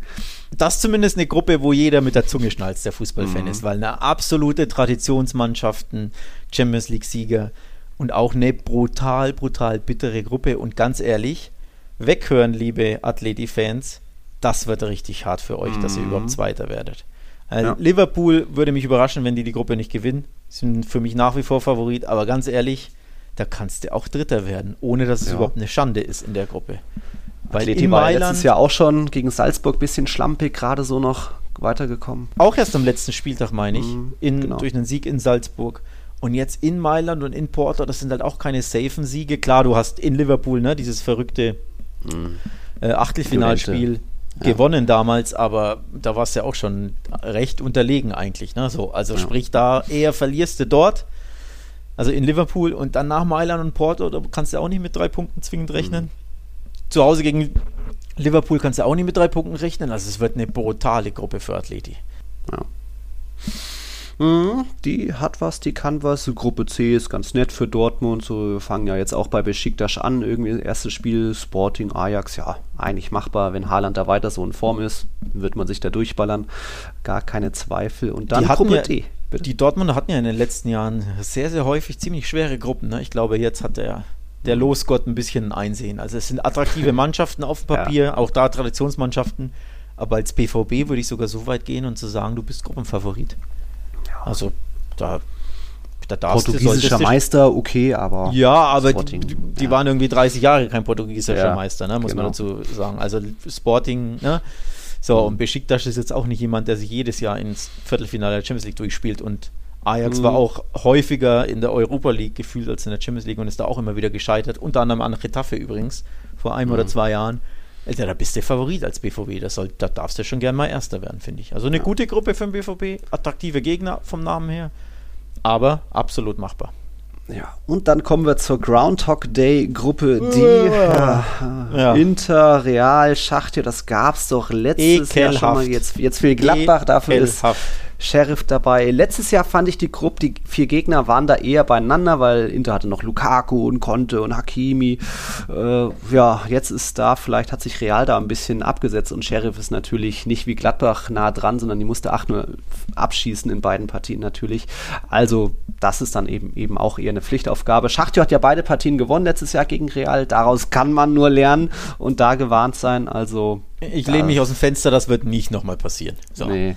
Ähm, eher andersrum. Also tatsächlich als Real musst du aus den Donetsk-Spielen und aus den Tiraspol-Spielen musste die Maximalpunktzahl holen. So. Also alles andere als zwölf Punkte aus diesen Spielen wäre schon eine brutale Enttäuschung, finde ich. Die musste einfach schlagen. Ich habe Donetsk gegen Monaco geschaut, zumindest so die letzten, Hm. also Verlängerung plus letzten, weiß ich nicht, 20 Minuten. Da muss Monaco eigentlich schon weiterkommen. Die müssen die abschießen. Donetsk hat sich ja Hm. dann mit Monsterdusel durchgesetzt gegen Monaco durch ein abgefälschtes Tor in der, in der Verlängerung. Ja. Ähm, also ein Riesendusel und da waren sie, obwohl sie zu Hause gespielt haben und das Auswärtsspiel in Monaco gewonnen haben, waren sie so dermaßen schwach gegen Monaco. Also wenn ich nur dieses Spiel zu Rate ziehe, klar, sollte man jetzt nicht tun, aber wenn ich wirklich Ja. nur auf dieses Spiel blicke, muss Real Madrid da Donetsk einfach zweimal Ja. schlagen, ohne Wenn und Aber. So, und dann hast du eh schon eine 12 Punkte, dann bist du eh Erster, wenn man ehrlich ist. Ja. Und dann schlägst du einmal Inter zu Hause, spielst unentschieden, auswärts, zack, bist du easy Erster. Also alles andere als erster Platz für Real wäre eine faustige Überraschung. Für mich sind sie großer Favorit. Aber die Gruppe, Gruppe ist arschlangweilig. Also ohne, Ja. ohne sowas hasse ich ja, wenn es eh die gleichen nochmal gibt. Und Ja. dann, Ja. da hätte ich mir schon aber ich freue mich, Gegner ich gewünscht. freue mich, weil letztes Jahr ist mir das San Siro entgangen, aber dieses Jahr, 15. September, werde ich hinfahren. Also da immerhin für mich ein bisschen genug tun. Hin, hinfahren mit, dein, mit deinem Smart oder was? Nee, also irgendwie halt fliegen und dann. ja. Ich habe ja gesagt, das ist hinfahren. Ja, Nee, ich komme da sogar aus Madrid hergeflogen, also direkt nach Mailand. Das passt. Mailand oder Madrid, Hauptsache äh, live dabei sein. Gruppe E. Wer wird denn da Gruppensieger? Schon die Bayern, oder? ja, leider ja. Mm. Also maximal bitter. gleich wieder ein 4-0. maximal bitter. Sogar doppelt bitter, finde ich, weil du, ähm, also du hattest eine 50% Chance irgendwie auch, ich glaube, wer war noch im Topf? Lille Ja, oder so? Und, also zwei, drei Sporting, absolut, Lille, absolut ja. machbare waren im Topf. Und dann hast du 50 Prozent Chance, die Bayern zu ziehen und dann ziehst du, finde ich, den vielleicht sogar ne, schwersten, Mhm. schwersten Gegner aus Top 1, kann man durchaus behaupten, ne? mit Ja. City womöglich. Also das schon bitter. Und dann hast du auch noch just am letzten Spieltag das Auswärtsspiel in München, wo man ja sagen kann, okay, bis dahin Augenhöhe Mhm. und beide vielleicht gleich viele Punkte, ist ja möglich. Ja, ja. Und dann spielst du in München. Also mit Abstand das schwerste Spiel hast du just am letzten Spieltag. Wo ganz ehrlich, da kriegt Spaß auf den Sack, fürchte ich. Also in München, schon ich- sowieso zu Hause ist ja auch schon schwer, ne? Gegen Bayern, ohne Wenn und Aber. Aber in München am letzten Spieltag, boah. Also für mich ganz klar, Bayern wird Erster. Ja, auch so der erste Spieltag gleich. Da kamen ja gleich die Headlines von wegen Revanche. Also jetzt die ganze Mannschaft will Revanche. Aber ja, die Mannschaft, da sind noch so viele Ausfälle und noch so viel Ja. Ungereimtheiten, wo noch nicht viel zusammengeht. Die Bayern sind jetzt auch nicht perfekt in die Saison gestartet, aber das könnte schon auch böse werden am ersten Ja. Spieltag. Nicht Ja, unbedingt eben. 8 zu 2, aber Das, das zwei, ist ja, Toren deswegen war ich wegen der Auslosung auch äh, angepisst. Nicht nur, dass sie ähm, am letzten Spieltag in München ran müssen, sondern dass du am ersten gleich auf die Bayern Mhm. triffst und nicht am, du hättest ja auch am, am dritten und vierten, glaube ich, Ja. spielen können, ne, wenn ich mich nicht Genau. täusche. Und dann hättest du Ansu zum Beispiel dabei gehabt, so, Ja. der ja jetzt spielen sie am, was waren es, 14. September, ne? Und Kuhmann mhm. hat ja klar gesagt, nee, da wird nach der Länderspielpause ist Ansu noch nicht dabei. So. Aber wenn du erst im November oder äh, Oktober oder wann gespielt hättest gegen die Bayern, dann hättest du Ansu vielleicht wieder dabei gehabt. Vielleicht auch Breathwaite, der jetzt wahrscheinlich ausfällt. Mhm. Auch bei Piquet ist ja nach wie vor, sollte man auch nicht vergessen, Fragezeichen. Ne? Der ist ja aktuell verletzt. Er hat zwar gesagt, nach der Länderspielpause bin ja. ich dabei. Ja, aber trotzdem aktuell verletzt.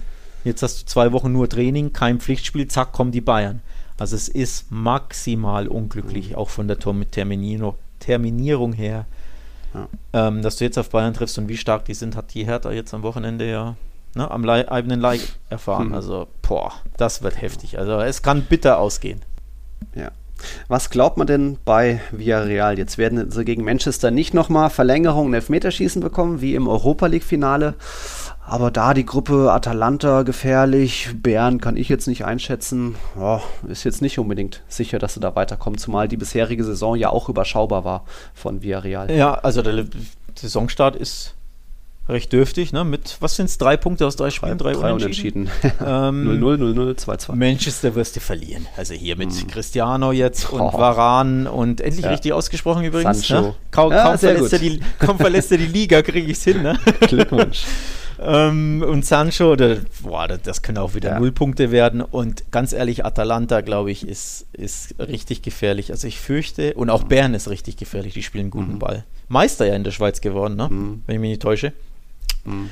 Also von daher maximal dritter Villarreal. Sorry für das gelbe U-Boot, aber das wird nichts mit dem Weiterkommen. Also ich glaube, da sogar mit dritten Platz könnten sie am Ende sogar gut bedient sein, weil ich glaube, auch Bern ist richtig unbequem. Vor allem du spielst auf AstroTurf in Bern, also auf Kunstrasen. Da, ah. da, ja, ja, wenn ich mich nicht täusche, ist das Kunstrasen. Da muss ich auch, mhm. das ist auch ungewöhnlich. Also da muss sich eine Mannschaft, die das gar nicht kennt, sich auch erstmal ein bisschen dran mhm. gewöhnen, finde ich. Also es ist auch ein blödes Auswärtsspiel, von daher bestenfalls Dritter, ja. leider. Ja. In Gruppe G ist vielleicht die beste Mannschaft, die als viertes in die Gruppe gekommen ist. Jetzt VfL Wolfsburg, ja, äh, Bundesliga-Tabellenführer, auch vielleicht die beste Defensive. Die trifft da, oder Wolfsburg trifft da auf Sevilla, Lille, Salzburg. Ja, aber weiß nicht, ich könnte mir vorstellen, dass Wolfsburg da ein bisschen rockt. Auf jeden Gruppe, Fall ist oder? das eine ziemliche Europa League-Gruppe, wenn man ehrlich ist, oder? ja, also okay, das auch. Wolfsburg, Salzburg ist schon mal und dann ne, auch Lille jetzt, ja. klar, Meister geworden, natürlich, also hochverdient jetzt in der Champions League, mhm. nicht falsch verstehen, aber von den Namen her, wenn man das auf dem Papier liest, das könnte schon auch eine Europa League-Gruppe sein. Also auf jeden Fall eine sehr, sehr ausgeglichene Gruppe. Mhm. Ähm, vier, äh, sorry, drei richtig schwere Gegner und Spieler, vor allem Auswärtsspiele für Sevilla, die, wie man in Elche gesehen hat und in Retafe gesehen hat, gerade auswärts äh, mhm. Probleme hat. Daheim sind sie eine Macht, aber auswärts, boah, das wird schon happig bei den drei Gastspielen. Also vor allem Salzburg, du erinnerst dich, die haben Barca und Atletico in der ja, Vorbereitung, Vorbereitung, geschlagen. Das ist klar, Testspiel, ne? Nicht ja, zu hoch hängen, ja. aber trotzdem. Auch letztes Jahr Atletico im Wander geärgert. Ja. Ähm, das Jahr davor, glaube ich, gegen, gegen ähm, Liverpool richtig. Ich glaube schon, gegen Liverpool richtig gute Spiele abgeliefert. Also, das ist eine brutal unangenehme Mannschaft. Von daher Sevilla, klar, du musst weiterkommen. Wäre brutale Enttäuschung in so einer Gruppe nicht weiterzukommen, mhm. aber es wird schwer. Also ich finde, die Gruppe ist ja. ausgeglichen. Ja, und dann Gruppe H, der Titelträger, der sich jetzt nochmal stark verstärkt hat mit Lukaku und vielleicht kommen ja doch noch Saul oder Kunde. Da müsste Chelsea eigentlich auch durchstarten in der Gruppe und Juventus ja, auch nicht mehr so viel Hoffnung jetzt auch, weil Ronaldo weg ist. Geht nicht viel zusammen. Unter Allegri jetzt auch nicht unbedingt die große Aufbruchsstimmung. Zenit und Malmö, ja, sind dann auch vielleicht eher Fallobst, die man abfertigen muss. Also da dürfte es bei Chelsea und Juventus bleiben, dass die weiterkommen. Ja, Chelsea ist für mich sogar klar Favorit in der Gruppe, weil Juve hat jetzt gegen Empoli am Wochenende verloren. Ja, also glaube ich auch nicht ja. so prickelnd. Ja. Ähm, und ja, Cristiano weg, sprich ein paar wichtige Champions League Tore fehlen dir. Das ist mhm. sein Wettbewerb. Ähm, ne, da, da, erzielt er die Klatsch-Tore. Von daher hat der Juve ja letztes Jahr eigentlich auch schon Probleme wenn sie nicht äh, im Camp Nou gewinnen, sind sie ja eigentlich nur Zweiter. Ne? Du erinnerst dich, weil sie ja das Hinspiel gegen Barca verloren haben. Ähm, und da lief alles in dem Spiel. Also ich fand, ja, äh, Barca schwach, aber trotzdem, ne, bis, also eigentlich, wenn alles normal läuft, ist Juve sogar nur Zweiter mhm. im letzten Jahr und in dem Jahr kann ich es mir nicht vorstellen, dass sie besser als Zweiter werden. Also Chelsea für mich klar Favorit. Malmö Zenit, weiß ich nicht, wer da Dritter wird. Mhm. Abwarten, aber ja, Chelsea und Juve sollten da schon weiterkommen. Ja. Nun gut, haben wir Champions League Gruppenphase auch. Zum Abschluss gibt es jetzt eigentlich nur, wir wissen noch nicht, wann wir uns wiederhören, liebe Zuhörer und Zuhörerinnen. Übrigens Grüße auch nach Barcelona, die Aurelia, unsere Patreon-Unterstützung war im Camp Nou jetzt dabei, haben wir auf Instagram gesehen. Sehr cool. Wir wissen noch nicht, wann wir uns wiedersehen. Wir machen das auch abhängig, was jetzt noch transfermäßig passiert. Sollte Mbappé noch passieren, wird es bestimmt noch irgendwie eine extra Folge geben oder Condé gehen oder so. Da schauen wir mal. Ansonsten ist der vierte Spieltag jetzt erst am 11.09. und dann auch wahrscheinlich ohne Barca und ohne Villarreal, weil die Spiele noch ohne festen Termin verschoben wurden. Äh, Prognose, kommt Mbappé? Ich sag vorsichtig mit viel Hoffnung ja und du aber soll ich Nein sagen, einfach um dagegen zu halten? So wie das ja, hier das, das Branding dieses Podcasts ein bisschen ist. Das es ist ja der Stand der Dinge auch, dass es nichts wird. Also, ähm, also erstmal, gestern hat er geil gespielt. Ich habe das Spiel sogar angeschaut. Da, Jetzt macht er auch, ja auch Kopfballtore. Äh, genau, du hast ja getweetet, ne? Jetzt macht er auch noch Kopfball. Vor allem, das war ja ein Ronaldo-Kopfballtor. Also ja. richtig, auch geiles Kopfball. Nicht nur irgendwie ne, abge, abgestaubt, sondern wuchtig reingesprungen, gut freigelaufen, athletisch. Also der, der kostet jetzt 10 Millionen mehr. Ja. Wenn er so einen Kopfball Und zu Recht. Er ist einfach ja, geiler und, ja. und von daher, ich muss sagen, weil er so motiviert war und so, auch wie er gejubelt hat und so, hm. hat das bei mir das Bauchgefühl freigesetzt, boah, der bleibt. Weil er nicht so, ne, er war ja nicht so abwesend und so Abschiedstour-mäßig gejubelt. Ach, Ronaldo hat auch gejubelt, sich Trikot ausgezogen. Ja, weiß ich nicht, aber ja, ja. nochmal, das war jetzt Bauchgefühl, wie er ja, gespielt hat, voll motiviert. Ähm, geile Tore geschossen, voll gejubelt. Das hat so für mich gewirkt, als boah, der bleibt. Oder anders gesagt, wenn PSG damit geliebäugelt hat, ihn zu verkaufen, gestern haben sie vielleicht ihre Meinung geändert, wo sie gesehen haben, oh leck, der Verdammt. Typ ist richtig gut, der ist so wichtig, der macht Tore, der ist, ja. ne? selbst obwohl ja. er weg ist, ist der top motiviert. Und von daher neige ich zu, nein, er geht hm. nicht zu Real Madrid ja. in diesem Sommer. Das sind aktuell die Zeichen. Aber die Ruhe vor dem Sturm, ich glaube, Florentino wird da noch in diesem Psycho-Schachspiel noch ein paar Asse im Ärmel vielleicht haben oder so. Schauen wir mal. Bei Real Total gibt es da viel zu berichten und dann, wenn es passiert, machen wir eine Tiki-Taka Extra-Folge. Ich natürlich auf YouTube. Also schauen wir mal, Daumen drücken, dass der Galactico-Transfer kommt. Übrigens für alle Barca-Fans, auf Barca-Welt machen wir morgen alle Voraussicht nach einen Live-Ticker zum Deadline-Day. Ah. Weil cool. du hast ja angesprochen, Coutinho, Umtiti, Pjanic, Ilaix, äh, Reymanage, Remanai ähm, äh, steht vor Wechsel zu entweder Mallorca oder, oder Freiburg sogar. Mhm. Also da kann noch einiges passieren und Barca wird da einiges versuchen. Von daher wollen wir das in einem Live-Ticker äh, covern. Also für alle Barca-Fans auf www.barcawelt.de werden wir da euch auf dem Laufenden halten. Ähm, für alle, die jetzt nicht jeden Tag auf Twitter sind und das auf Twitter ja. verfolgen, bieten wir eben diesen Live-Ticker an. Genau, das noch von meiner Seite. Ansonsten, ja, wann wir uns hören, mal gucken mhm. was so passiert. Vielleicht machen wir auch ein bisschen zehn Tage Länderspielpause im wahrsten Sinne, ne? Pause. Mhm. Du bist nicht so scharf auf die Länderspiele, ich auch nicht, um ehrlich zu sein. Ja. Wobei Spanien, muss man ganz kurz an, äh, anteasern, ja. hartes Auswärtsspiel in Schweden. Mhm. bist du nicht mhm. begeistert von? Mhm. Interessiert dich gar nicht. WM, WM-Quali, Spanien, Schweden, ja. erster gegen zweiter. Ja, na gut.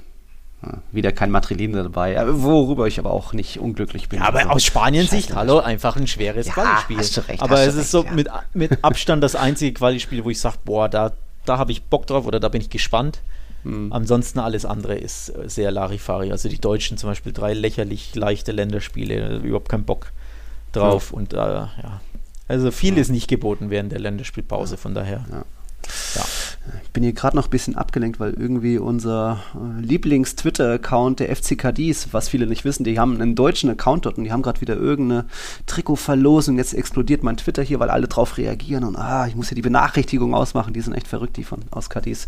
Egal, ja, wir hören uns dann eben spätestens am 13.09. wieder. Vielleicht gibt es davor noch ein paar Breaking-Extra-Folgen. Lassen uns was einfallen. La Liga hat wieder Fahrt aufgenommen, es fallen wieder Tore und prompt kommen die Nationalmannschaften zurück. Uah, egal. Das war eine extra volle Folge, extra Länge. Schön, dass ihr dabei wart, dass ihr durchgehalten habt. Schöne Länderspielpause und dann spätestens bis 13.09. wieder. Macht's gut. Tschüss dann. Ciao.